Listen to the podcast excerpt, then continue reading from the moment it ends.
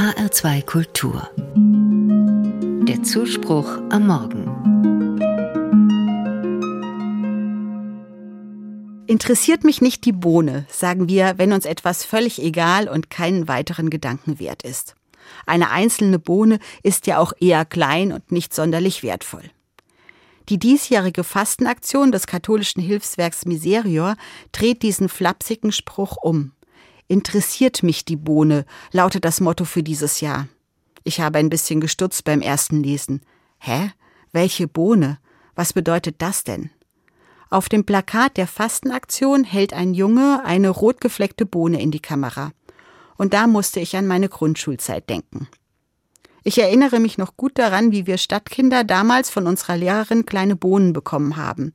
Wir sollten sie daheim zwischen zwei Lagen feuchter Watte in ein gespültes Marmeladenglas legen. Und da konnten wir dann das Wachstum miterleben, der kleine Keim, die ersten zwei Blätter. Bei der Fastenaktion von Miserior geht es gleich um verschiedene Bohnen. Einmal tatsächlich um die Bohnen, die wir damals in der Grundschule hatten. In vielen Ländern gehören sie zu den Grundnahrungsmitteln, weil sie günstig sind, sich gut lagern lassen und viele Nährstoffe enthalten.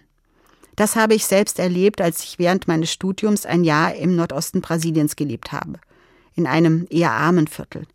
Da haben die Nachbarinnen manchmal scherzhaft gefragt, was gibt es wohl heute zu Mittag? Reis mit Bohnen oder Bohnen mit Reis? Es geht aber bei der Miserior Fastenaktion auch um die Kaffee- und die Kakaobohnen. Die sind botanisch gesehen gar keine richtigen Bohnen, sondern die Samen des Kaffeestrauchs und des Kakaobaums. In Deutschland sagen wir nur Bohne, weil die Form der der Bohne so ein bisschen ähnlich ist. Früher, als ich Kind war, haben manche Leute noch von echtem Bohnenkaffee gesprochen, weil das für sie etwas Besonderes war und noch meine Mutter erzählt, wie kostbar für sie und ihre Geschwister früher ein Stück Schokolade war. Aus meinem Alltag ist der morgendliche Kaffee und die leckere Schokolade zwischendurch nicht mehr wegzudenken. Dabei ist der Weg, den die Kakao- und Kaffeebohnen zurücklegen müssen, noch genauso weit wie früher.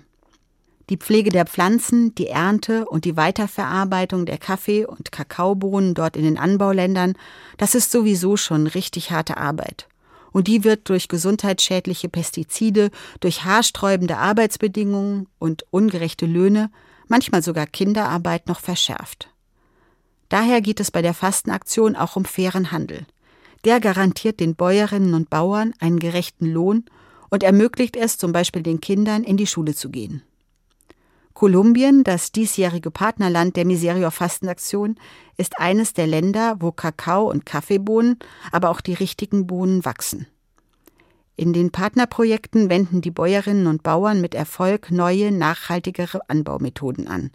Eine Win-Win-Win-Situation. Gut für die Menschen dort, gut für die Umwelt und gut für uns, die wir dann den leckeren Fairtrade-Kaffee und die Schokolade genießen. Also, mich interessiert die Bohne.